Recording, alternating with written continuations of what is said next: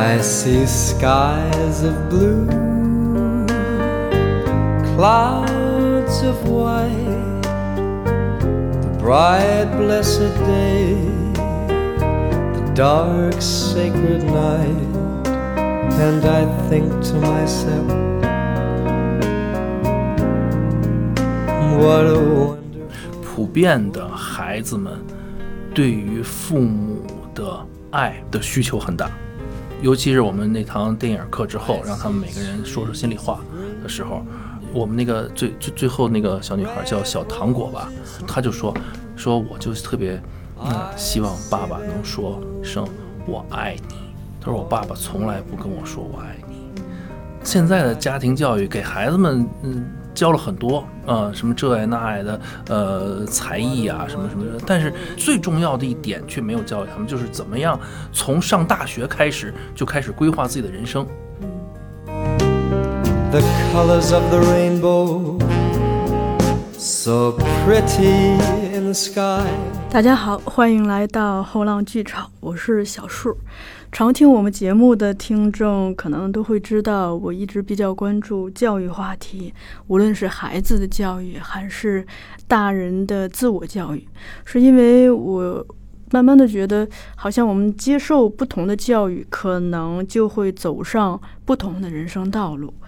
我们今天还是想聊教育这个话题。今今天请到的嘉宾是李铎老师，李老师先跟我们听众打个招呼吧。嗨，大家好，我是李铎。李铎老师是一位真老师，对，就是本职的身份是之前在解放军艺术学院当老师，对吧？嗯教表演，表演和导演，嗯对，然后也是前八一厂的演员。同时，李老师还是一位爸爸。我觉得爸爸这个身份也很重要，在我们今天这期节目里头，因为有的时候家长爸爸跟儿子相处本身也是一种教育和被教育的关系。嗯，对，咱们是算第二次见面，嗯就是我们见面，我一直是很放松。嗯，嗯这个对我来说其实特别难，是吗？对因为我是一个容易紧张的人。嗯那我在您面前基本上可以畅所欲言，这一点是一种非常难的体验。同时，我也留意到您不是呃疫情期间一直在抖音课上跟大家嗯分享关于表演导演的很多知识嘛？嗯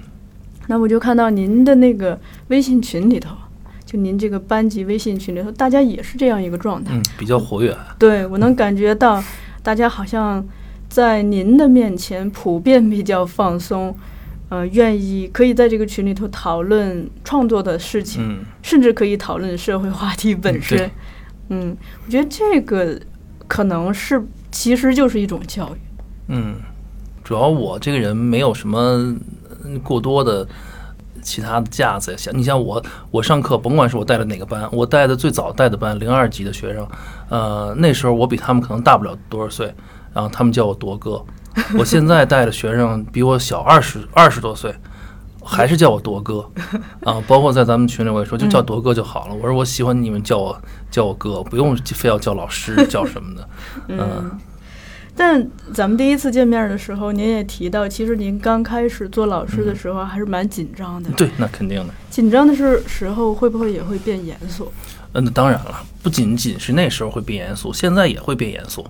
呃，一样也会变严肃。就是说，呃，那天在群里还有一个人说呢，说我不是直播了一段我们那个呃排练嘛，那个嗯可怜的马拉特。然后呢，有的那个人就说说说，呃，李老师不像你说的，好像跟学生，呃，能特别能打成一片，觉得你还是挺严肃的。我就说，我我说打成一片跟严肃不矛盾吧，应该。啊，该打成一片的时候打成一片，该严肃的时候还是要严肃的，因为毕竟还是有一个学生和老师的身份在在这里，对不对？你不能完全的呃抹平学生和老师这个这个差距。作为学生来说，他们其实也很难摆自己的位置，嗯，对吧？作为老师来说，你如果完全跟学生呃放放到一个平等位置，你也不知道你自己的位置在哪里了。其实我觉得作为一个好老师，其实就是能够比较自如的把这些位置，哎，你自己摆好，在什么时候你是什么位置，在什么时候你是什么位置，对吧？你如果能把这些摆得好，我相信这个老师就相对来说就已经，呃，算老老师了。咱们第一次见面的时候，您也提到，就您做老师的过程中的几次变化，嗯。从一开始特别紧张，到慢慢的，呃，开始自己放松，嗯。到最后可以就是可能进入现在这个嗯。所谓相对自如的状态。嗯。您有没有想过，就是说，除了时间的积累本身，是什么促使您发生这些变化？包括比如说，您在家庭生活中儿子的到来，嗯自己做了爸爸这些，呃，私人身份的转变，是不是对此也有帮助呀？嗯，我觉得转变的过程可能是一个对自我的认识的加深的一个过程。嗯啊，更清醒的认识到了自己到底是一个什么样的人，或者自己呃自己的位置是什么，自己的能力是什么，就是更更清醒的认识到了自己的这么一个过程。啊，刚当老师的时候呢，要想要证明自己。对吧？刚老师的时候，尤其是像我们军艺，那更是还还不像是中戏啊、电影学院。呃，在中戏和电影学院，你要带班的话，你必须得要一个老老师啊带着你，然后你跟着这个老老师，可能要带几年，甚至要带一个班、两个班，甚至四年、八年，可能才能独立放手让你带班。我们军艺不是这个样子，我们军艺这个向来都有一个说法，叫什么叫嗯，有困难要上，没有困难制造困难也要上啊。土八路办学是吧？就是因为我们人少。啊，刚来回军艺教书的时候，班次又多，所以所有的年轻老师都必须要上去独立带班，啊，所以这时候你没有任何人的依靠，所以你就特别想要自己独立证明自己，啊，又没有人可以帮你，啊，所以你就非常的呃内心就非常的着急，啊，你看到学生哪儿不行，你恨不得上去帮他演去，啊，因为你想要证明，呃，我是有能力的啊，我是中戏毕业的，我是硕士，我是博士，然后我我我一到这儿来，我不能被别人看不起，我要在这儿为自己赢得一个名声，要自己说占得一个地位，啊，在这个在这种状态下，呃，学生们的稍微有一点儿，呃，表现的不如意，就会导致我心理上的产生的变化，啊，就会着急，甚甚至就会暴躁，啊，甚至就会恨不得就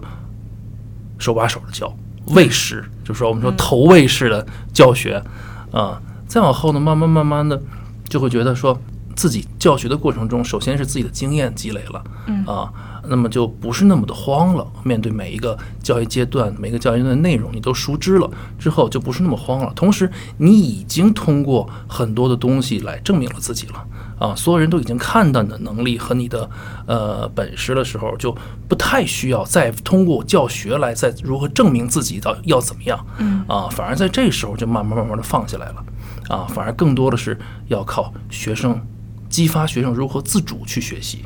啊，发挥他们个人的潜力。啊，我只是一个从旁辅助的作用，起到一个啊，慢慢慢慢就理解了那句话，其实就是好的老师是什么？就是说，呃，要尽力啊。帮助学生完成他们的想法，嗯，尤其像我们学表演、学艺术的学生，其实最重要的是什么？最重要的，呃，还不是技术，技术是一方面，最重要的是他们有没有自己独立的想法，嗯，他们有没有想要表达的东西，啊、而我们的任务是要帮助他们来表达他们的东西。我觉得这个其实才是真正的一个老师要要做的。呃，再到后来呢？就像你说的，有了小孩之后，我的学生都跟我提说，他们印象最深的一个情景就是我带一二级时候，刚带一二级，嗯，他们九月份入学，然后去军训，军训完了回来就是十一就放假，放完假回来等于是十月八号、九号、十号才开始正式上课。说我这是第二次上课，第一次刚刚给他们上，第二次上课，我一进教室说的第一句话就是恭喜我吧，我当爸爸了。啊，嗯，我儿子是十月十五号生的嘛。对吧？说恭喜我吧，我我当爸爸了。他们说我们我们就记得特别清楚，说你第二次上课一进来就开心的不得了，就说你当爸爸了。嗯，我觉得这个这个也是有挺大的变化的。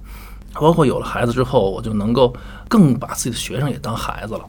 更想要去保护他们啊。从各个方面，从创作方面、思想方面，甚至生活方面啊。呃，保护他们的这种创作的这种这种这种灵感，保护他们的这种生活中的这种东西，甚至也会跟他们聊很多关于他们自己个人的很多，他们很多人都愿意把他们的个人的私生活跟我来聊啊，他们的情感啊，他们的什么，包括我们还专门有一个叫自我讲述啊，好多人在上面讲的呀，呵，那讲的就是。哭的呀，稀里哗啦的，嗯，讲他们自己的事儿。而且通过这个，我也发现了，老说现在的孩子什么给他们定个标签儿，什么九零后啊、零零后啊，怎么着，一代不如一代啊。其实我通过跟他们比较深入的了解，我倒觉得还真不是这么回事儿。就是很多孩子其实，嗯，我们说都是好孩子，绝大部分的孩子都是没有坏孩子，没有什么说是极端的让你接受不了的那种坏孩子。而且现在的孩子真的有很多东西、很多压力是我们那个年代的人根本就理解不到、感受不到的。嗯。说他们处于他们现在这样的这种的一种状态，我们应该更好的去接受他们、了解他们、深入他们。其实他们每个人心里都有他们自己的呃痛苦啊，他们自己的那种矛盾呀、犹豫呀。嗯，现在的孩子比我们那时候更迷茫，更需要有人给帮助他们、指引他们前进的道路。我觉得，而且有了孩子之后，连我的我个人认为，我在我的教学内容上面，我的呃呈现出来的东西上都会有所变化。有的时候，在我没有意识到的时候，有的老师看完我们的考试就会说：“我觉得你好像，嗯，当爸爸之后，你的作品好像就跟以前不太一样了，好像成熟了啊。”对，其实他们会有这样的感觉。嗯，之前我们有一个嘉宾叫德格纳，嗯，他是跟我提到一个事儿，我印象特别深刻。他说，自从当了妈妈之后啊，就看每个人不是个体了，是会看说他是。一一对父母的孩子，嗯，就他看到了一种联系，而不再看成是一个孤立的个体。就刚才主要讲了那个小孩的到来，嗯，给您教学上的变化。其实我猜想，那可能就您之前在教学上的这种心态的变化，本身对教育孩子可能也有帮助。嗯，是的，两边是互相影响。其实对，是的，嗯，所以说对我们家小多的教育。嗯，相对来说还是比较宽松的，跟其他的孩子比起来的话，比起来的话，嗯，首先我跟他妈妈都是属于那种脾气比较好的，啊，不太容易发火、生气，啊，他妈妈唯一生气的时候，可能就是因为他练琴不好好练，但现在已经越来越好，好很多了，就是因为他妈妈就就就是学音乐的嘛，你就知道这个本身学这个专业的人，你教这个专业的时候，你就会。忍不住的就就就会发火，因为我带小多练琴的时候，我从来不会发发火，因为我不懂 我也没资格发火。我要敢说点什么，小多就说了，说你弹一个我吃，你说我我真的不会，我就只能在旁边说好，特别好啊，但咱们可以可可不可以再来一遍？嗯，所以其实他比较喜欢跟我一块练琴，但是我又说了，我我说我真教不了你，我什么时候陪他练琴？就是说，这个老师把曲子布置下来了，他妈已经带他。基本上在技术上差不多了，然后这时候我才可以出马，因为我不需要讲技术，我只需要鼓励就好了。嗯，李老师的小朋友刚刚上一年级，对吧？对对对对，刚刚上学就失学，因为疫情天天待在家里。就对比小多的童年，跟您比的话，变化有多大，或者说他进化有多少？小多的童年，我觉得变化还是挺大的。嗯，呃，跟我那会儿还是不太一样。我们现在就老说说现在的好多家长在一块交流说，现在小孩真幸福。我我们都在说现在小孩真幸福啊？为什么呢？说他们生活在一个物质不缺乏的年代，想要什么就有什么啊，想要个玩具买啊，想要那个好可以。几十块钱、几百块钱，啊，只要你能说出个道理来，或者是你的生日啊什么的，呃，咱们就可以给你满足一下你这方面的要求。不像我们那会儿，我记得特别清楚，我那会儿小时候看变形金刚出了那个叫机机械恐龙，什么钢索呀，什么咆哮啊，哎呦，特别喜欢，喜欢的不行。去商店一看，那时候要四十五块钱一个，舍不得买啊。都不是舍不得买，嗯，都回家不敢跟爸妈说，不敢跟跟爸妈张这个嘴，说我想要一个机械恐龙，说一个四十五块钱，那太贵了，对吧？说现在小孩在物质上他们是很幸福的，其实是，啊，而且父父母很多的父母，尤其像在大城市里的父母，给孩子们提供了很多的开阔眼界的这个方面的途径，啊，从小就带他出去玩，像小多也是，基本上。因为我以前穿军装嘛，出不了国，基本上中国的海边全都走遍了，啊，从小就是就在海边走，出不了国。对啊，我也出出不去啊，因为那时候，嗯，他跟他妈还能出去去去趟日本，那时候我也去不了。我是去年刚脱的军装，等于是，嗯，今年想要出去，结果就碰上疫情了。就是他们从小能够有特别多这些方面的便利，这特别多这些方面的便利，但是同样的。呃，问题也也会有，就是他们现在面临的压力也比我们那时候更大。嗯，啊，我们那时候没有这么大的压力。我们虽然没有这么多便利，但是我们我们感觉从小真的是无忧无虑的。可能他们现在自己像小多这么大，可能还是有点无忧无虑啊。但是作为家长的压力就要比我们那时候的家长的压力要大很多，而且随着他们小孩慢慢长大，他们就会很清晰的感受到家长的压力传导到他们身上。而我们那时候感觉好像家里就没有这么多，上学呗，谁管？往老师那儿一教，说您就当是自己的孩子，该打打，该骂骂啊。然后到家了啊，写作业吧，爸爸妈妈在那屋看电视啊，我们在那屋写作业。说现在有的家长那简直说孩子一在家一学习，电视也不能看，连点声都不能出，恨不得啊。就是说，家长的压力就很大，嗯，所以就导致了孩子压力也很大，这点是完全不一样的。这点的究竟是什么？其实是因为我们那会儿步入社会的之后的社会竞争跟现在不一样，嗯，现在的竞争是日趋激烈啊，甚至说的是很残酷，很残酷，所以导致了所有家长的压力也大，孩子的压力也大，所以这是没有办法避免的，嗯。就是现在的孩子既幸福也不幸福，就是跟父亲的关系呢。我印象中，您在呃那个抖音小课堂上也分享过，其实您跟父亲的关系就很明显的感觉到跟现在小多跟您的关系还不一样，还不太一样，父子关系的那种紧张程度。其实很奇怪，这个事儿很奇怪。其实我从小的家庭啊，就是一个特别。相对来说就已经是一个很民主、很开放的家庭了。因为我的父母虽然是军人，但他们都是当老师的，呃，然后这个从小就不是太管我。其实啊，我基本上我就说我从小基本是被放养的啊，而且有什么事儿都会跟我商量。嗯，基本上从小没有挨过打，但是还是会有不一样的问题是在什么？我我觉得我现在跟我父母虽然关系非常好。我们都住的也很近，我经常会去看他们。什么，我也经常说说你们家还是挺你这好儿，真是个好儿子。说我 说我是个好儿子，是，但是我就很多的东西我就不不太愿意跟我父母说，父母说，父父母讲，甚至说说句不好听的，我的朋友圈对我父母都是屏蔽的，哪怕我朋友圈里是没有任何不能够示人的东西，但是对我父母都是屏蔽的。呃，我也在思考为什么会这样。其实他们从小给我了一个是一个挺好的一个环境，啊，我也在思考为什么会这样。我就在想，会不会是因为啊？不知道爸妈能能不能听听这个？应该不会听吧？啊，会不会是因为从小我父母的关系其实不是特别好？嗯，他们两个之间的关系其实并不是特别好。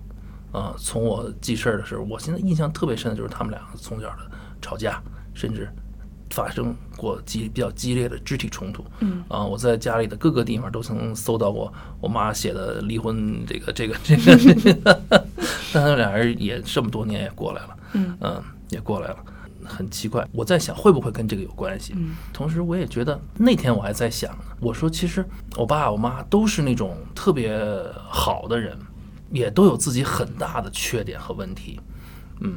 这一点是我结了婚之后。我发现的，我真的是结了婚之后，我我发现的，我爸我妈身上其实有很大很大的问题。因为我爱人就说我说，嗯，我没有想到你是这么一个人，你怎么能成长为现在的你的呢？我说我也不知道，就是其实可见，呃，我是属于那种可能是看到了我父母的问题，想尽量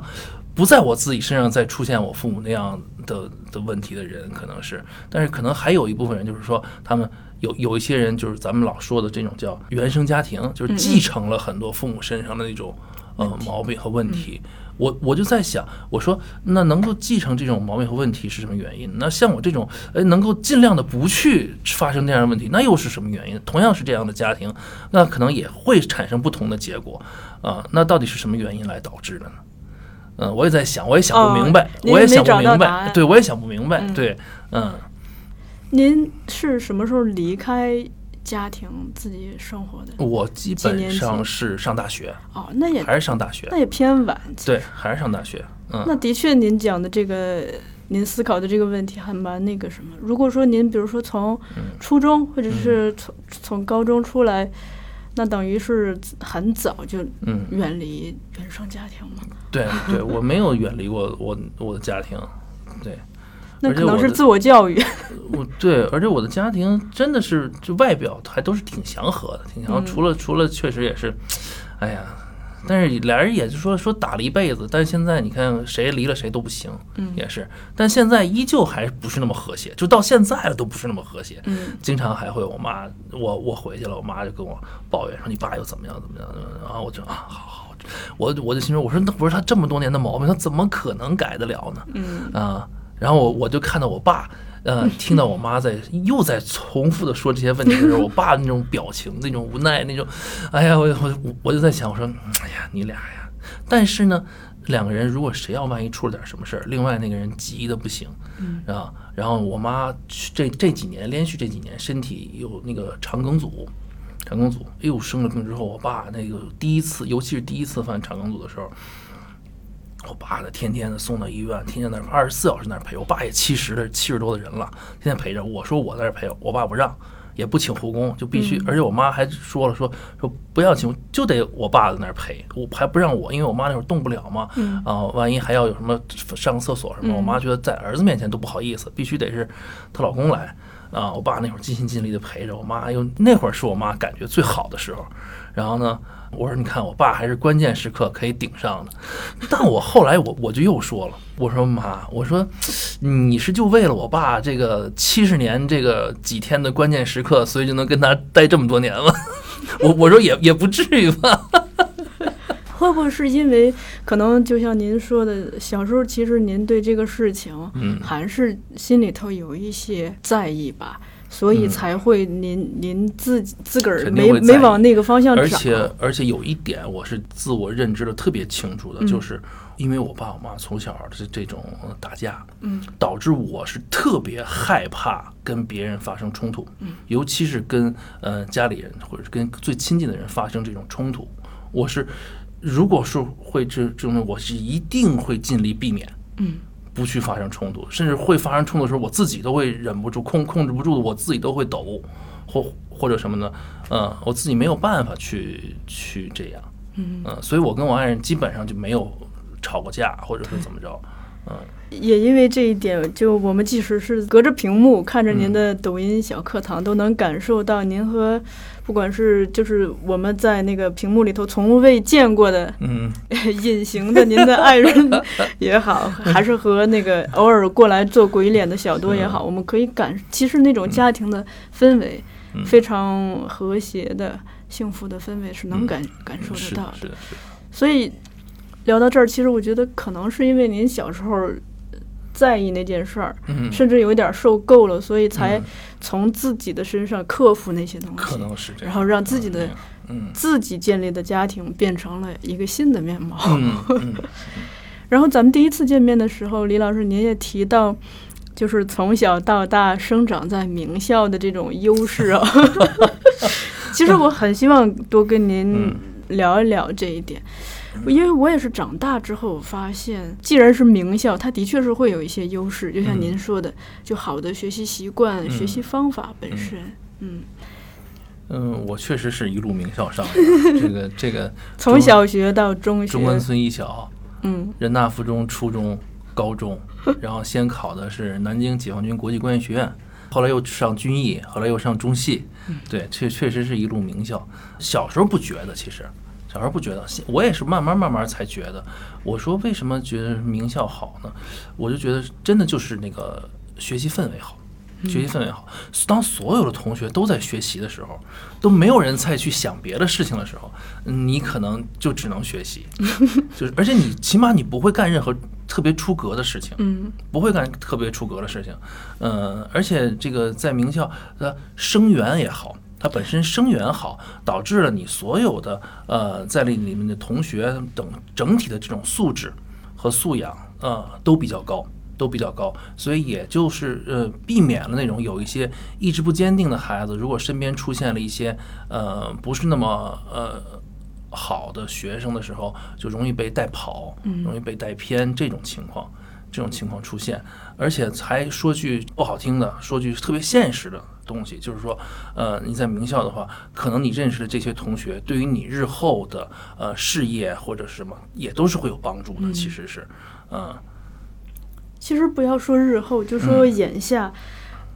就像您说的，既然是生源好，它其实代表了很多，比如说他可能意味着这些人的先天的基因，对，就比较，是的，那这真的是这样，哎呦，我我小学那真是真是就是被碾压的属于，因为中央音响那时候好多都是我的同学家里都是中科院的，嗯，啊，那那他们的智商就是高啊，我有一个特别好的朋友叫何峰，嗯，我们小时候一块玩，就我们两个特别淘气，我们老老师就死看不上我们两个。然后呢当时我的学习还比他好但是到了六年级他就说说我得好好学习了啊说完之后那个什么华罗庚数学竞赛咣当就得了个一等奖然后直接就保送北大附中。我 说你这怎么办？后来交流到新加坡他交流到新加坡去上上学啊在那上完大学后来回国之后呃交了个女朋友啊女朋友呢要去美国读书。他说那你去美国读书我干嘛？说我得跟着你一块儿去。然后呢？说那我去那边干嘛呢？那我也考个研究生吧，随随便便就考了个斯坦福。基因好，这个没有办法的，这个没有办法的，不不用羡慕那个。我个人认为是这样，就是说你努力的学习可以让你的整个东西来来提高，但是你这提高是有上限的。嗯啊，你绝对达不到人家智商高、基因好的人再努力的那个、那个、那个、那个上限的。嗯，而且他们除了基因好，可能。就家庭背景这一块，就父母的素质，对各方面的综合素质，就会比一般的家庭更高。那这样子的家庭培养出来的孩子，他可能也是综合素质，包括学习的能力、眼界，是的，对吧？就会比普通的小孩儿可能会更占优势。那就慢慢的就变成了一个马太效应，他们的人生就有了加速度。是的，就我说的那个何峰，他们家他他父母就是搞计算机的。嗯，八几年就在搞计算机。那那时候你你连你见都没见过什么是计算机，你只知道什么是计算器。嗯，对不对？所以说人考斯坦福是很正常的。嗯。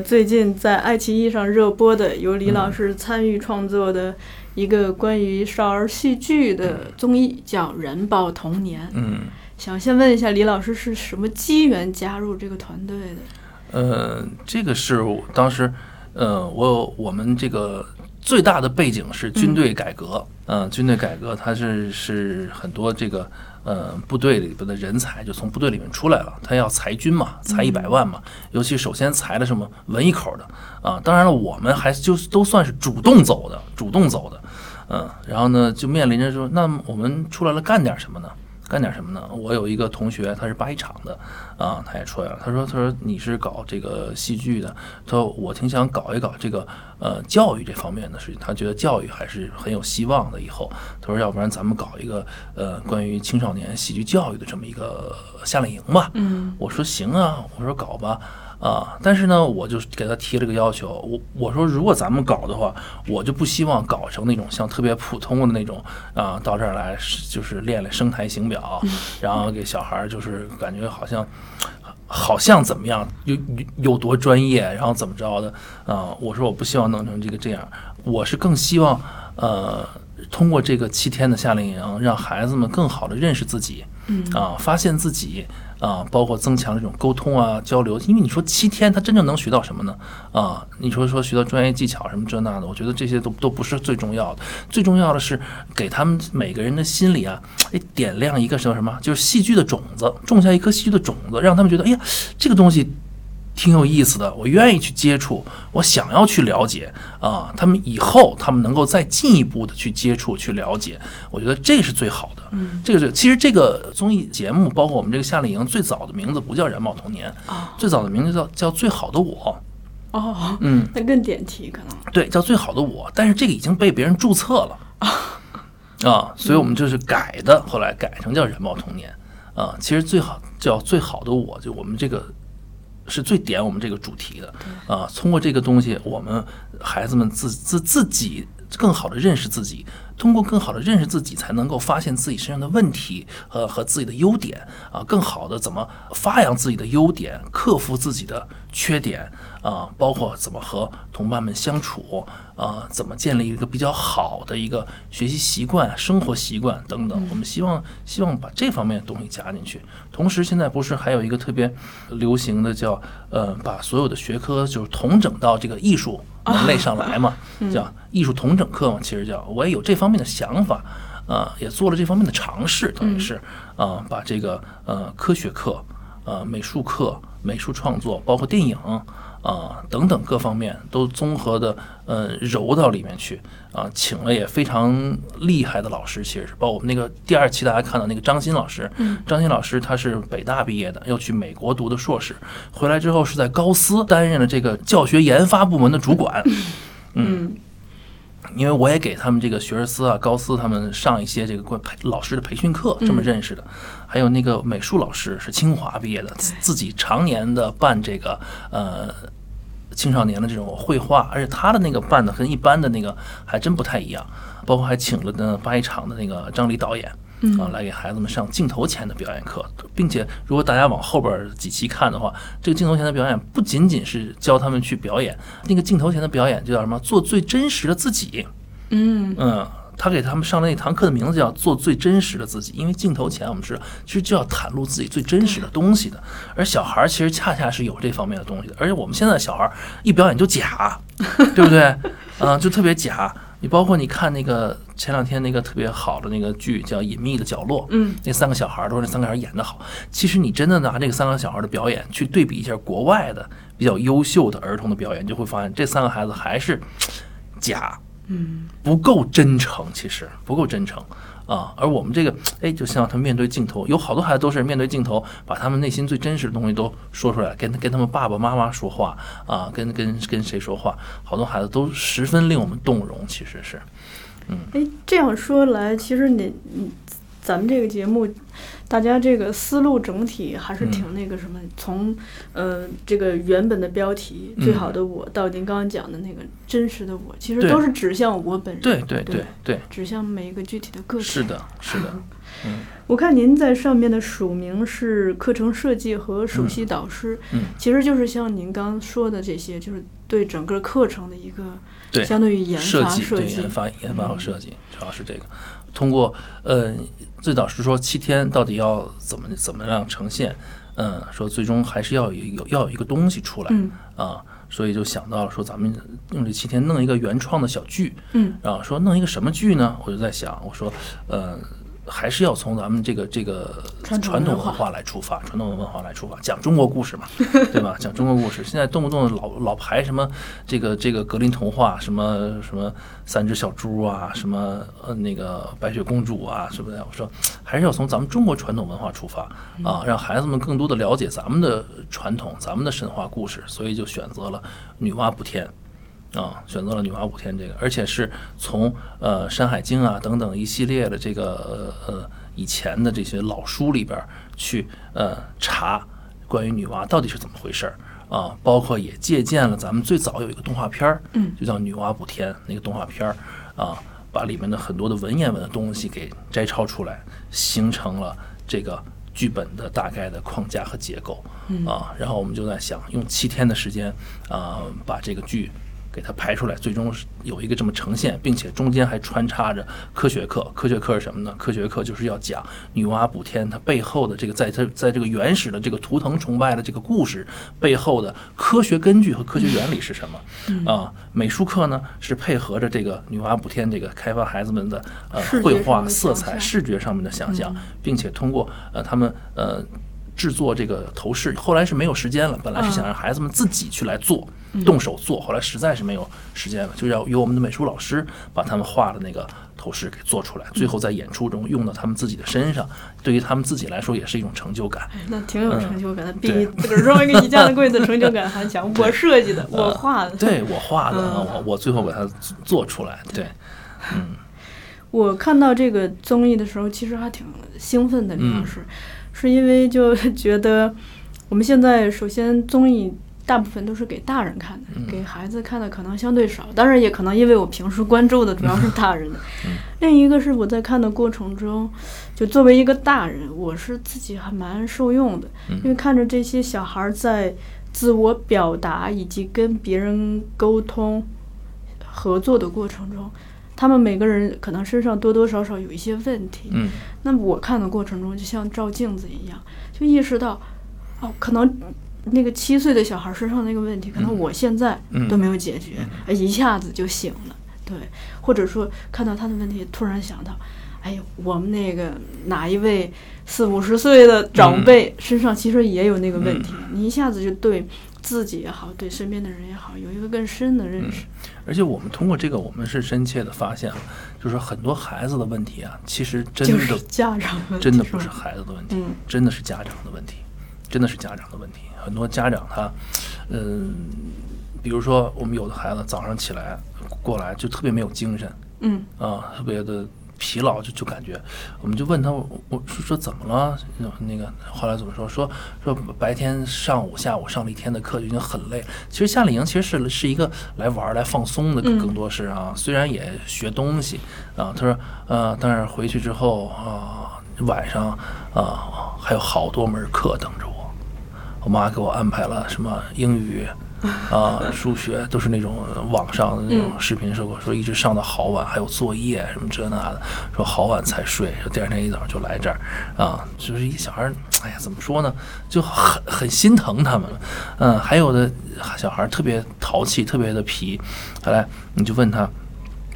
说你最想做的事情是什么？他说我，他说我最想的是像去年一样，在什么，在我忘了他说是哪儿了，跟我弟弟一块儿玩儿，说什么都没干，我们好好的玩了三天，啊，要不然这压力特别大。小孩自己说，他说现在小孩其实特别的呃明白，他说我妈这个人很有问题的，啊，真的，这是小孩的原话，说我妈这个人很有问题的。我妈问我说这次考试你想考第几啊？我说我想考第一。我妈说：“你怎么想的啊？就凭你，你还考第一呢？啊啊！”然后呢，等第二次我妈再问我的时候，说：“这次考试你想考第几啊？”我就说了：“我说，嗯、前五吧。”我就不敢说第一了。然后我妈反头就说：“说啊，才前五，你怎么就不想考第一呢？”以子之矛攻子之盾。很纠结，你知道吗？小朋友也很纠结，所以就，嗯您也提到这个夏令营一共是七天，嗯我觉得七很有意思。这音乐哆来咪发嗦拉西刚好也是七嘛，星期一到星期日也是七，它其实可能是一个自然变化的一个完整的周期，嗯我们常见的。那在这个七天里头，您自个儿有感觉，这群小孩儿从一开始大家来了，可能互相都不认识，嗯，这种七天之内的变化吗？呃，还是有变化的，嗯还还是有变化的。呃，从一开始比较好奇，比较疯啊，没有纪律啊，到后来哎，慢慢就呃好了。而且而且这帮孩子，我觉得给我最大的这种震动就是他们其实是小朋友潜力是无限的。小朋友的潜力是无限的。我刚刚设计这个课程的时候，我们那个老师，张中戏的那个白硕老师，像那个二一的那个王子老师、小隋老师，看着我设计这个课，都说多哥，这个不行吧？啊，七天完不成吧？这么多内容，最后还要进剧场合成，还要演出，说这哪儿来得及啊？而且这是原创的剧目，有的剧目是我们知道有现成的，我们可以照扒，对那个就很快。说你这是完全没有，这都是原创的。说怎么可能？而且还有大段的大段的这个文言文。说这个小朋友最小的小朋友才六岁，嗯，说这怎么可能呢？我说我说你们放心啊，我甭管他们放不放心，我也得给他们说你们放心。我说你们放心，肯定可以的啊，没有问题。我说咱们只要这个课设计的，因为我们在课的设计过程中，我们在平时做的练习，嗯，其实因为我在我脑子里已经想好了最后的戏的呈现是什么样的，就把该有的练习的内容。嗯，就已经放进去了，在就等于平时对就就是他们的练习的内容就已经是他们最后要呈现的那个东西了、嗯啊！而且我也在中间的时候，他们又又曾经晚上开会的时候说过一次，说说这个呃有可能完不成，我就跟他们说，我说那完不成也没有关系，其实。我说能完成什么样就完成什么样，我说本来咱们这个就叫最好的我。不是以这个最后的结果为导向的，嗯。啊，如果能完成最好，我说完不成了，我说也没有关系，啊，但是我们在这过程中就发现，孩子们的潜力是无穷的，啊，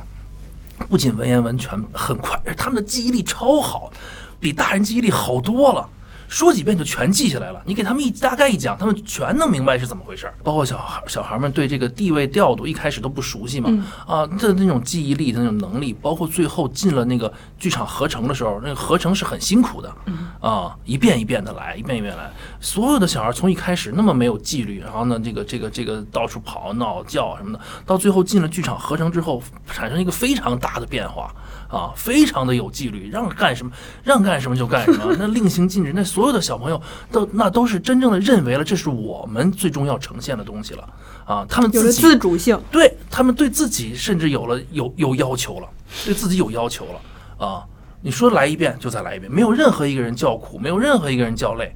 啊！所有的孩子都表现那么好，都是都是让我们非常的感动，每一遍都是非常的投入，而且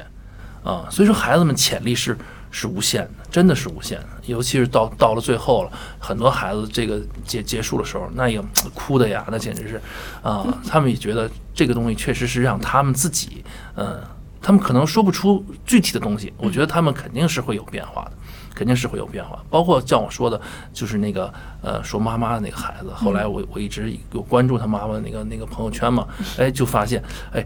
真的是变化挺大。他妈妈也跟我发信息说，说成熟了，孩子长大了，感觉，嗯，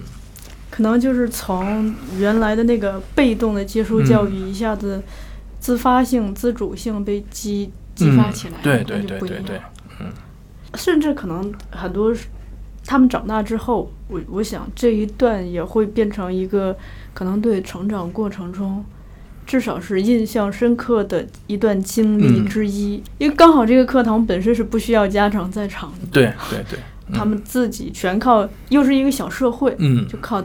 内部的这种互相的沟通、嗯。协作，可能会有摩擦，会有矛盾，是的。在，这个过程中嗯解决，然后发现自己是一个有解决能力的人。有几个小的，那真的是每天矛盾不断，摩擦不断，就为了一点点小事，你碰我一下了或者怎么着，呃，但是我们有几个比较大的孩子，那是真好，嗯，呃，那几个大孩子真的，嗯，很有那种那种哥哥姐姐的那种意识啊，照顾他们，解决问题，哎，他们都能，就你就发现他们在自己很多东西，他们自己就可以解决了，嗯。啊，完全不用我们。到后来，嗯。哎，李老师，那提到这个，我我觉得这个采样，就小嗯。孩儿本身的采样也嗯。很有意思，刚好是年龄有这个搭配开，嗯。性别也搭配开，嗯，它不是不是同龄人那种，因为我们在学校大部分时候都是同龄人嘛，对，甚至是比如说嗯。你直接读的是男校或女校，那就是同一性别，但实际真实的社会它就是有不同年龄、嗯。不同性别的。是的，所以所以你我们刚到那儿的时候，其实发现了，就发现这个问题，就是呃，男生愿意跟男生玩，嗯，女生愿意跟女生玩，这就是我们学校就是历来的，从我们小时候就是这样的。啊，男生好像不太爱跟女生玩，女生不太爱跟男生接触，甚至做练习的时候，呃，很多女生不愿意跟男生拉手都。呃，这是令我非常诧异的一嗯一一一件事情。其实是我我在想，我说我那个年代觉得男生女生拉个手，觉得好像挺不好意思的。嗯说到了现在，居然还是这样吗？啊，就社会都发展了二十多年、三十三十多年了啊，怎么还是这个样子的呢？呃后来就全都好了，大家都放开了呀，呃，就觉得这个没什么问题。通过这个呃戏剧的训练和练习锻炼，也让他们呃也全都打开了，更 open 了啊、愿意接受很多他们觉得好像呃一一。一我也不知道他们怎么会形成这种概念，反正就 就很怪。那 嗯。这现在就挺好，男女生也可以，呃，其实他们都是小孩儿嘛，就是很自然的，其实拥抱啊、拉手啊，或者怎么样的，这种很很单纯的东西，嗯。嗯，这种东西你才能慢慢慢慢，你就觉得，嗯，哎，挺挺美好的。在这个过程中，我也看到您跟老师们一起开会，也嗯。其实是等于是有意的去让他们搭配开，对，不同年龄、不同性别嗯。搭配开，对，给大家要不然大孩子永远跟大孩子玩，对。小孩子永远跟小孩子玩啊、因为大孩子他不愿意跟小孩子玩，对吧？啊、但是呢，搭配开之后，分了组之后，那他们就有这种意识，我们是一个组的，我们要照顾他们啊、嗯我们大我们要照顾他们，对吧？呃，小孩子呢，其实他喜欢跟大孩子玩，对小孩子其实喜欢跟大孩子玩，这样他也有机会跟大孩子去进行接触，呃，这么着还还是挺好的。其实，其实当时设计的时候是觉得说，如果能够他们晚上晚上在那儿住，可能会更好。是可能会更好，但是我们当时可能比较仓促，弄这个东西弄的，然后说干就干了。我们我那个同学执行力超强的，你知道吗？说干就干了。然后我还在新疆带着我爸妈在新疆旅游呢，然后他他他就跟我说说我们这个宣传已经出去了啊，等你回来我们就开始了。啊，我我都惊了，你知道？啊呃，如果说是能做到晚上他们都在一起，嗯。可能会更好。因为晚上它其实意味着七天之之间是一个连封闭的、对对，连续的，连续的，中间晚上一回家，他等于是被打断，何况他回家还不是安静的，仅仅是回家吃个饭休息，他还要上那么多上课，还要就是有有了外的外在的是的连接，是的是的对，嗯有一种被打断的嗯感觉。，没错，但即使在这个过程中，我还是看到看到有一些小孩儿，可能他在。他虽然年纪那么小，但成长过程中已经到了这个开始封闭自己，嗯，不愿意就，其实说的那什么一点儿，有点儿像不合群儿，对，嗯，进不去这个集体但慢慢的又一点一点打开进来，这个过程，我就想想，好像其实不管我们年龄变多大，嗯每个人可能都需要经历这样的嗯过程。你来到一个新的公司，你来到一个新的团队，对，新的学校、新的班级，都需要这，个过程。，嗯嗯，所以这个很重要，其实很重要。嗯，封闭自己的这种情况，我可能有很多种原因。其实戏剧这个东西最好的一点就是像说的，更你能通过戏剧表演，你能通过扮演角色，更好的认识自己，这点是特别好的。呃，发现自己身上的问题，嗯嗯而且还有一个细节是挺打动我的，就是说我们的镜头除了呈现课堂内的部分，也会呈现课堂外的。嗯比如说吃饭这个环节，嗯包括怎么样吃饭，以及吃完饭怎么把这个餐具交回去。嗯那其实它是一个生活的一部分，嗯但在这个过程中，其实可以看出每个小孩儿的他那种生活教育上所收获的东西，嗯缺失也好，优势也好。嗯我记得有一个小女孩不是，就是因为嗯，拿到的饭不是她爱吃的，就闹脾气。嗯那个其实挺给我触动的，因嗯为我第一次意识到，就说 我们在自己情绪不好的时候，其实首先要做的可能是除了。闹脾气本身嗯。是要去沟通，不然的话嗯。他就无对解是的，你只能在那儿，是的。你都气死了，嗯。别人不知道你是的，发生了什么。是的，是的，嗯是要去沟通的。呃，我们说你说的这个特别对，就是说，呃，他这个饭，我倒不认为说小孩挑食有什么不好，嗯，我我是认为，如果条件允许的情况下，就比如说你这么大了，你还不爱吃香菜呢。对不对？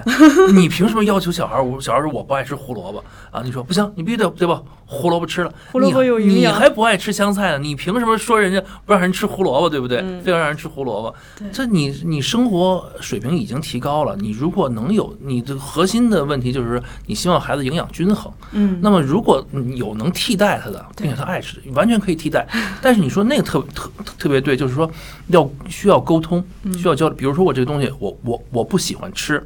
我既不能说是怎么说，像一般的我们传统意义上的好孩子，你不爱吃忍着，因为你是这个集体里的一员，别人都吃了，你凭什么不吃？那么我要违背我自己的意愿，忍痛我也要把它吃掉。嗯这这是一种方式。对还有一种方式就是发脾气。嗯，为什么给我这个东西啊？什么什么这那的什么这那发脾气啊？这两种都是不可取的。其实最好的方法就像你的说，咱们去沟通嘛。嗯啊，你跟老师说说，老师我不喜欢吃胡萝卜啊，能不能给我换一盒别的东西？这就 OK 了，对不对？如果能给你换，那么那么就会给你换；如果不能的话，那么我们看再有什么别的办法啊，或者说你你可以不吃，你可以选择不吃。你跟老师说说，老师我可能不太爱吃胡萝卜，我能不能选择不吃对，啊？对吧？没有人会说你什么，没有人会说你。最重要的是沟通，嗯我也是在这个过程中意识到，哎呦，其实很多大人嗯，处理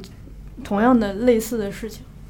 也未必找到那个是的，是的，是的，准确的嗯答案。对，别说别的，我还经常在什么事老是委屈自己呢。对我就觉得，哎，算了算了，能忍就忍了。我还经常有时候会委屈自己啊，嗯，很正常。但是嗯有有的时候有有的时候觉得可能还是要沟通，要有有的东西要说出来。嗯嗯，要说出来。嗯李老师，就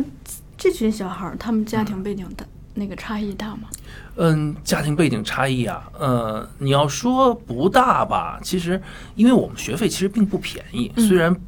其实根本不能覆盖我我们的成本，嗯。啊、但是其实如果能交上这个钱能来上的，家庭条件应该都不都不太差。嗯。当然，里边肯就我通过我观察，肯定有家里很有钱的，嗯。嗯，也有家里可能一般的，啊啊，你要说从很有钱到一般这个方面，可能会差别有一点大，但你说有没有特别没有？嗯。嗯，没有，基本上家里还好条件还都是还不错的。嗯那您觉得这群孩子里头，他们的家庭背景对他们影响大吗？大，大。嗯其实挺大。我甚至就是咱们按比例来说，它不是所有的，嗯它不是所有，你就会感觉到，呃，反而是家里头呃比较有钱的孩子，可能出现的问题会会更多。哪方面呢？嗯，反而会更多，反而会产生那种，呃，这种不合群儿，或者说到这儿就是肆意的这种这种发泄自己多余的精力，因为他他觉得在家受控制，然后在这儿这个这个这个简直就疯了一样，属属属于那样啊，反而是会这样的问题会比较多，嗯，或者说比较娇气，但是相对来说其他的，呃，就还好，就还好。嗯，但因为我也不太具具体的清楚每个家庭到都都是干什么的，或者怎么着，我只能说是大概的这种感觉。您跟他们相处的时候，在他们身上有发现比较多的这个，也不能说问题吧，就是在他们身上的一个观察，嗯，有新的发现吗？普遍的孩子们对于父母的爱的需求很大，尤其是我们那堂电影课之后，让他们每个人说说心里话的时候，我们那个最最最后那个小女孩叫小糖果吧，哎呦，特别有天赋，小孩儿小女孩儿是最小的一个小孩儿，但是用那种真情实感那种流露啊，特别好啊。最后演那个小女娃，自己经每次都自己都掉眼泪，就属属于那种啊。她就说说我就特别嗯，希望爸爸能说声我爱你。他说我爸爸从来不跟我说我爱你。嗯啊，他说我爸爸也从来怎么着怎么着，他就他就哟说完就哭了。包括还有的小小孩儿就说说这个希望呃爸爸老在外边忙啊，希望那个那好像那天正好是他第二天是他爸爸过生日啊，说给爸爸说生生日快乐，希望你不要那么忙什么这那，大部分都是因为他们的生活还是跟他们的家长息息相更多的嘛，你就会能够充分的感觉到他们是很希望父母能够呃抽身来对他们多爱他们一些，多给一啊点关注。嗯对，但是他们又很反感那种呃呃。无时无刻的不陪在他们身边，强加给他们很多他们就是所谓的学习啊什么什么这样的东西的、那种东西，他们又很很抗拒这样的东西，但是他们又特别希望能够得到父母真正的爱。对，嗯您看这个挺有意思。咱们最开始在聊的时候，您说现在的小孩儿嗯在物质上嗯基本上是非常的丰富，嗯但恰恰即使在这个时代，嗯，爱依然是匮乏。是的，嗯是的。我看小多因为也参加了这个嘛，嗯他的变化大嘛？他参加的时候应该很小吧？小多，所以说我也在思考这个嗯对于小多的这个教育，其实很多事情都是值得去思考的。嗯、我因为我们觉得我们从小教育小多也是属于相对来说比较开放的，嗯或者说对小多的呵护是比较多的。啊，陪他，他妈他妈妈那个生完他就没有在上班儿啊，就一直在带他啊，呃就是全身心的扑到他身上。虽然没有没有什么呃过多的给他怎么着怎么着非要怎么着，但是也基本上是对他是呃无微不至，很和我们我们认为我们是给了他很多的爱的啊，但是你就会发现一样也有问题，一样也有问题。在这个班儿刚开班的第一天，刚一开始，小杜就哭了，他那里边可能没有剪进去，您您在场吗？我在场啊，我在场，小杜就哭了。然后呢，我就问他怎么了，他说没事儿，肯定不是没事儿。后来我就能够发现他为什么。后来我中午他们休息时候，我专门把小杜找到另外一个屋里去去聊，然后呢聊着聊着，小杜哇就哭了。他为什么哭你知道吗？他觉得你不爱我了，你对其他的小朋友都那么好，你知道吧？你知道那种感觉？他说你不爱我了，你对其他的小朋友都那么好还是啊。与爱有关。对对对，所以我我们也在想，就是说这个东西，嗯，你从小给予了他那么多的爱，就是他就认为这种爱是一种独占，嗯，包括现在小多也是，如果我们跟他提说是你要不要再再要不要个弟弟妹妹，他都会断然拒绝。他说，如果你们给我生了弟弟妹妹的话，你们就不会再爱我了。嗯，所以这个东西可能也得也也是一个问题，也是一个问题啊，到底应该怎么平衡这样的东西？嗯。对，这个可能是现在很多小孩普遍的一个、嗯，对。但是小多通过这个，他好多了，啊，已经好多了。嗯，他从一开始看我跟别的小孩交流啊，因为有有有的小孩也很小，包括有的那个那个小孩就很黏老师啊，动不动就过来，啊、那个多多老师，我跟你说什么什么什么，就抱着我的胳膊就开始有有的那个小女孩啊，嗯、吃这个这个，嗯，对，小多就特别。不开心，然后到后来他就比较能够接受这些了啊，他就知道了说，呃，爸爸是老师，然后呢，这些都是他的学生，都是他的孩子，他必须得对这些孩子都一样的好啊，慢慢慢慢他也就接受了，好多了。但是对于这个要个弟弟妹妹这个事儿还是很坚决，还是很坚决。我有一个哥哥，他那个生了二胎，嗯老大是女儿，二胎是儿子。儿子刚从那个产房出来，嗯抱回家里头，姐姐才两岁，嗯姐姐只就不让所有人抱这孩子，嗯一抱他就肚子疼，嗯 然后他会把别人只要抱这个弟弟，他会把家里头所有的东西都嗯摊，嗯嗯嗯，对，是他就是把爱当成一种独占了嘛。嗯嗯，只能我有，哦，不能别人有。但这个东西怎么怎么解决？你又要爱他，你又要平衡这个东西，呃，怎么能让他的心里能够觉得说是，呃，同样是爱，爱你也是，爱爱他也是，并不是说是，呃，有两个孩子，一就分成了百分之五十和百分之五十，嗯。而是这个一是覆盖在你们两个人身上的，嗯，这个东西可能还得，嗯。去去去去琢磨琢磨，因为我们毕竟还没有要嘛，也而且可能我们也不也其实并不打算要，嗯。啊，但是嗯，你就会想这个问题，嗯，而且只只有你解决了这一点之后，可能呃小多以后出去他可能才会更独立，嗯。更独立，要不然他现在的依赖性就会很强，他对父母的依赖性反而很强，呃，但是这这回疫情，我觉得这点挺好的，就是呃他在院里玩院里玩儿，对，跟一帮小朋友天天的玩在一块儿，就是有有点像我们那个小小时候了，对啊，也不用管他啊，下楼到点儿回来啊，嗯啊，你就玩儿去吧，我们也不管，到点儿他就自己就回来了。哎，我觉得这一点挺好的，对于他自己的这种独立性啊什么的，而且有的时候动不动就哭着就回来了，你谁谁谁打我，我我我我说那你你有没有打回去？他说没有啊，我说他为什么打你？他就给讲讲讲。我是再碰上这种情况，你就要告诉他说，你要再欺负我，我我就要还手了。就是开始以个体的身份去面临这种在社群中相处对了。对对对对对，嗯挺好的，其实。因为您在解放军艺术学院也教了这么多学生，包括在中戏也教，对吧？对，您在教这么多学生中，您看到的这批大学生中，他们普遍存在的问题是哪方面的呢？就像您刚才提那些小孩发现他们的真相是嗯爱的匮乏，嗯，我觉得现在的，因为我不我不知道那个其他的这个嗯呃地方大学怎么样啊，我只知道我们这艺术专业的这个孩子，嗯，我觉得相对来说是怎么说呢？就是嗯，还是显得比较幼稚。呃，嗯情感上吗？嗯，不是情感上，嗯，在各个方面，嗯，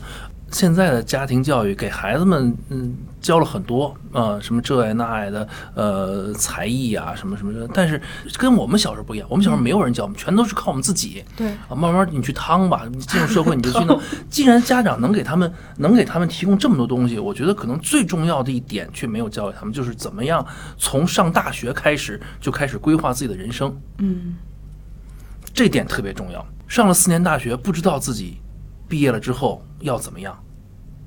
面临的是什么，有的学生很认很认真、很努力在学，但他不知道怎么样去把自己所学的这些东西怎么样去实现，怎么样去我毕业以后要干嘛，我怎么奔着那个目的，你的短期目标到底是什么？你既然干了这一行，而且尤尤其像我们这一行是非常的呃。直接的，比如你干了这，你学了这个，可能你以后就得要从事跟这个相关的，还不像其他的大学其他专业，我干了这个，我可能不从事与这相关的专业。嗯啊，我们可能就是要比比较单一的，你干了这个，你就是要从事跟它相关的专业。那你有没有去在这个学习的过程中，你有没有去想过啊？我自己哪怕我学了表演，我自己适不适合表演？啊，我如果能从事表演的话，我的呃特特点，我的长处是在哪里？啊，我应该怎么走走我的这一条路？啊，一步一步没有这些东西都没有，而且尤其现在，尤其学艺术小孩，家里条件相对来说比较好，嗯，他们更缺乏去具体的为自己去谋划、未来去考虑。我觉得这一点是现在的孩子比较欠缺。当然，我们都是我们当时是是很懵懂的，上大学的时候毕业，包括我们考什么大学毕业都是很懵懂的。而我觉得过了这么多年了，现在的孩子如果还像我们那时候那么懵懂，就不应该了。嗯，应该应该从上大学开始，我觉得就应该对自己的人生有一个初步的规划，嗯，初步的考量了。而现在的孩子，我觉得特别缺乏这方面，所以很幼稚。所以我觉得他们很幼稚，天天就为了那那那点事儿，哎呀，真是，嗯，也可能是我过来了，我才会这么说。嗯，嗯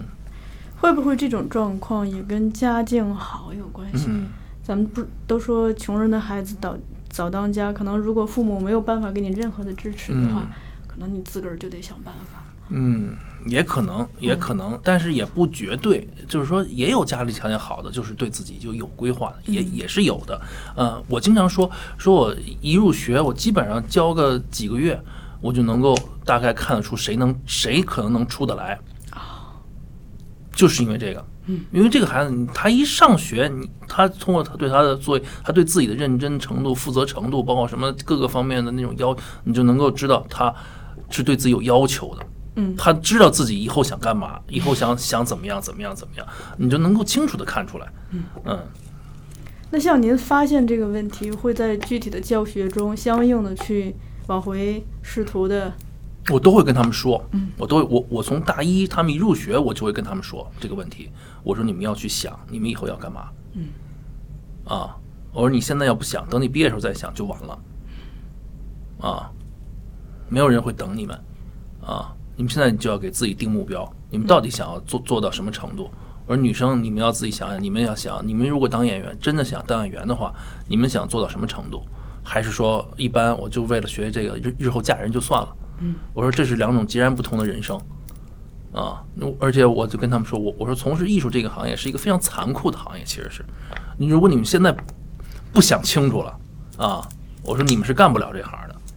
嗯。您之前在抖音小课堂上有跟我们分享过这个王小妮老师的《上学记》嗯，也我记得那天我满脑子记得最多的叫割裂割裂感。割裂，嗯，对，就这一点，在您自己具体的教学过程中有这这种比较深的嗯感受吗？各各方面的割裂。嗯，还还是有的，嗯，多少还是有的。现在的孩子吧，他们的想法、他们的生活很多是我们不了解、不不熟悉的，但是呢，他们的那些痛苦啊什么的那些东西，又真的是我们都曾经经历过的。有的时候很心疼他们，那有的时候就真的很气他们，很气他们。至于说那那那种割裂感，我认为的割裂感是。我们这帮孩子们，他们尤其是到了我们军艺这个现在叫国防大学军事文化学院啊，嗯这就是一个本身就是一个很割裂的一个一个事情。他们是怀揣着梦想，想要从事艺术来到这儿的。但是呢，这个学校它现在的所处这个地位和它的功用，跟以前叫军艺的时候是完全不一样的了。这就是一种最大的割裂，其实是。然后呢，这帮孩子从入学第一天，他们就就就在想。我们以后能不能干得了专业？如果你还在怀疑这个的时候，你是不可能学好专业的。你一方面得鼓励他们说，你们要好好学专业，专业只有有一技傍身，日后才有用，才有用。另一方面，不是都不是他们割裂，是我自己割裂。另一方面，你要深知他们可能绝大部分以后就会去部队了，嗯可能一辈子都干不了这个，可能到基层当个连长当个干事，但你还得认认真真的教他们，我都很割裂，像他们自己肯定也是，嗯嗯，而且其实对于他们来说，我们的孩子们没有那种那种所谓的贫富的这种割裂感，嗯其实很少，因为能学艺术的孩子，基本上家境目前现在学想学艺术，你说你没你没有钱，你上不了一个什么辅导班儿什么的，你可能都学不了，对，啊，都学不了，啊，所以说所以说倒不是存在什么贫富上面的，但是也确实是还是有思想上面的。嗯我觉得很多的孩子他们的思想上面，他们学艺术不不是真正的为了学这个来上这个学校的，嗯，他们是有别的目的的，啊，是有别的目的的。他们可能有的就想，哎，我要在部队啊，在在怎么样，什么什么什么什么，嗯，然后这这种东西就会就会对整整个的学习氛围啊，所就会有一些影响，一些变化。还有一种割裂是什么？就是，嗯，在我们军艺倒不明显，我觉得在中戏什么的，在电影学院这种比较明显，就是嗯，有的学生是我们希望看到的好学生啊，认认真真的在学校里学习，钻研专业，什么什么这那的啊。还有一种学生呢，就是不好好学习，天天在外边跑，跑剧组、吃饭、喝酒，维维人脉关系 啊，等等等等如何的。但是呢，毕业之后，恰恰是那些不好好学习的人出来了。嗯，好好学习的人，你就默默无闻，就那儿等着吧。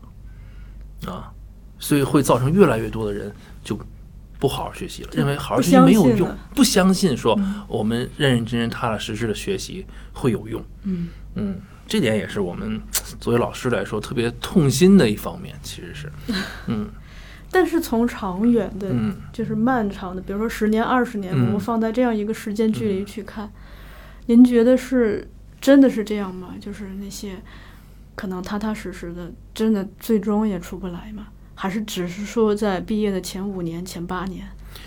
艺术这个行业它有它独，它有它的特殊性。嗯我觉得它有它的特殊性，有很多认认真真干的人，他可能还真的就是出不来，他有可能就真的就是出不来。因为我们觉得以前什么呀？因为以前为什么能出这么多艺术家呢？嗯因为以前是舞台剧，嗯啊，都是舞台剧，后来才出的所谓的电影明星，那会儿叫电影明星，不叫艺术家。我们的艺术家都是舞台剧出来的，因为舞台剧你必须得有过硬的功夫，嗯技术技巧，你才能演得了舞台剧啊，你才能成为真正的所谓的艺术家。而现在影视剧不用，影视剧都是演本色，大部分是演本色。然后呢，你这个某你这个演员的形象气质正好跟那个角色贴合，哎，你一下就出来了。嗯。然后呢，通过长时间的大浪淘沙，比如说我们这个这十年出来了一千个年轻人、年轻演员，呃，无论是小鲜肉也好，还还是怎么着，我们完全是靠着我们的容貌，靠着我们的，我们没有什么特别多的专业能力啊。但是这一千个人通过大浪淘沙，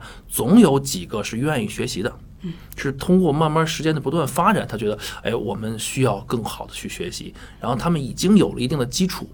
然后那么他再在实践过程中去学习，慢慢慢慢慢慢，他可能变成艺术家。嗯。啊，他们比如说像呃现在发展比较好的胡歌，嗯，像这样的啊，他慢慢他认识到这个东西的重要性，慢慢他可以变成艺术家。但你要指望着一个呃认从一开始就认认真真、踏踏实实的去认认真真去学，而不去搞这些呃关系啊，不去做这些我们这个圈儿里所谓的你应该去干的那些人，你你首先你都没有机会出来，那你又怎么能让别人看到你？嗯。就他确实面临着这个很很很现实的问题，很现实的问题。所以所以说，现在对于做演员的人来说，要求是越来越高了。你不仅要专业好，你还得要情商高，会做人 嗯。啊等等各方面，你都必须要具备才可以。嗯您像我以前挺喜喜欢举袁泉的例子，嗯听您讲完这个吧，我现在有点儿，嗯，有点儿担心，比如说把源泉放在现在，嗯能不能出来？我举他那个例子是，呃，我看过他之前一个采访，他说他其实大二的时候，不是班上已经章子怡他们已经嗯去有很好的这个演出机会，他一开始是有一点焦虑的，嗯但是他很快就对自己讲明白了，就说，嗯，好好的先把这个每每天老师留的作业做好。那然后他应该是在大二的某一个学期期末的汇报演出，他去出这个作业，那台下没想到坐的是滕文骥的夫人，嗯。那个这位女士她看到了，就对袁泉印象非常的深刻，当时应该就留了联系方式。很快，刚好滕文骥春天的框对，嗯。刚好滕文骥导演要拍那个片儿，就等于联系他，嗯。他有了这样一个机会。那等于是他通过好好的排作业，获得了春天的狂想的机会。嗯。嗯、又我接着又看到，就说他在拍《春天的狂想》的时候，就彭小莲导演已经知道了他，嗯。而且知道他是一个，就当时看来就是一个很好的苗子，所以呢，他还没有出《春天的狂想》这个剧组，彭晓莲导演就跟他谈定了下一个《上海记事》嗯就这么一个接一个，等于他在大学毕业的前两年，基本上把国内作为一个演员可以拿的奖都拿到了，金鸡的、百花的，他源泉啊，源泉即使放到现在一样也是能出来的，因为他有他独特的东西，他跟别人不一样，独特性。独特的气质。嗯，对，她有她很独特的气质，她是其他的女演员里不具备的。嗯你看这些真正以演，我们说以演技出来的所谓的这些女演员，她每一个都有她自己所具备的很独特的气质。嗯，呃，袁泉啊，像这个秦海璐啊，啊，周迅呐、啊，等等，她们不仅仅是形象好，你看秦海璐形象并不好，对不对？啊，包括就是没有呃想小宋佳，包括嗯小宋佳，你就看这些漂亮的能出来的，我们现在认为演技还不错的啊，他都是有他自己很独特的气质，他才能出得来的。嗯，影视这个影视这个东西吧，很奇怪，很挑人的。他挑人，他不是你说是光是你专业好，嗯就能行的。有的有的人专业非常好的，你影视这个就是没有观众缘儿，就是不你不吃镜头，嗯，你就不行。对，您说到个性这个，其实也是，呃，我现在就是比如说有时候去看一些作品，不管是影视的也好，舞台的也好。就是台上女演员一多了吧，嗯其实不止女演员，台上演员一多，你就发现很少有那种一下子让你记住，是的就他是的他那种个性独一无二的个性直接印到你这里，嗯很少。是的，大部分的都很恰恰是应该寻找这种独特性，嗯我跟别人不一样的地方，嗯嗯才行，要不然都一样了。本来现在挑演员挑的脸都差不多，长得都差不多，个性你再没有都差不你自己的多个性，就嗯就更不行。君は知ってるのかにゃ星空を雲が隠す夜にもたった一つだけ見えてる星があることを それはすぐそこほら君の足の